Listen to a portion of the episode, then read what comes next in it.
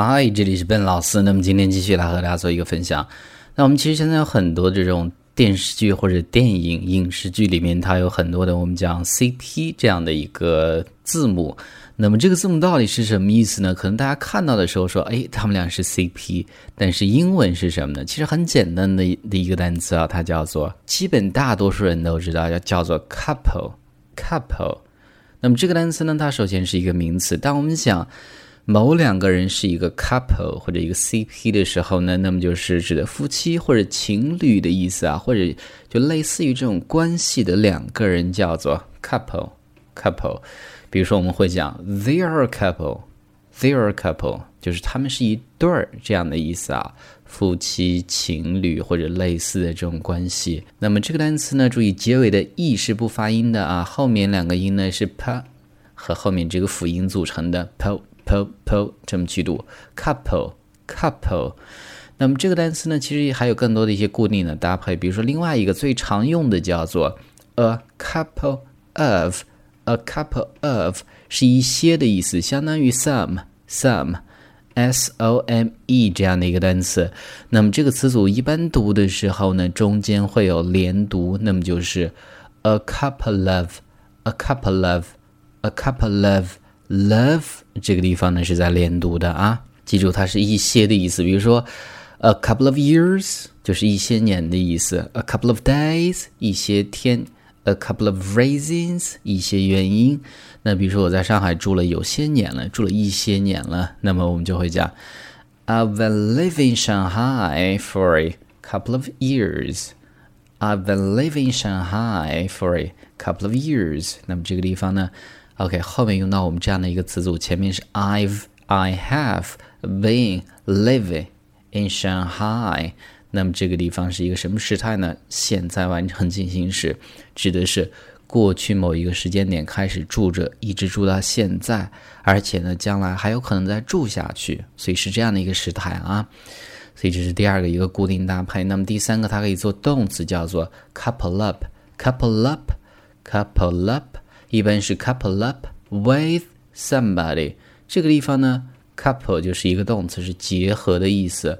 那么这个词组的意思呢，就是和某人结合或者和某人在一起的意思。它可以指，比如说两个人做情侣的关系，当然也可以指这个两人个人在一起结婚这样的关系，但更多的是在一起情侣这样的一个关系啊。那我们举一个例子，比如说 Jenny 和她的这个前任分手了，然后呢和这个。Josh 在一起了，那么用到这样的一个词组，我们就会讲 Jenny broke up，broke up，它是 break up 这样的一个动词的过去式，break up with somebody 就是和某人分手的意思，with her ex，ex 指的就是前任的意思。那么女生的前任一般情况下是一个男生，男生的前任一般情况下是一个女生，对吧？所以这个地方我们直接可以讲 her ex，her ex 这么去讲，或者 his ex or my ex 都可以这么去讲啊。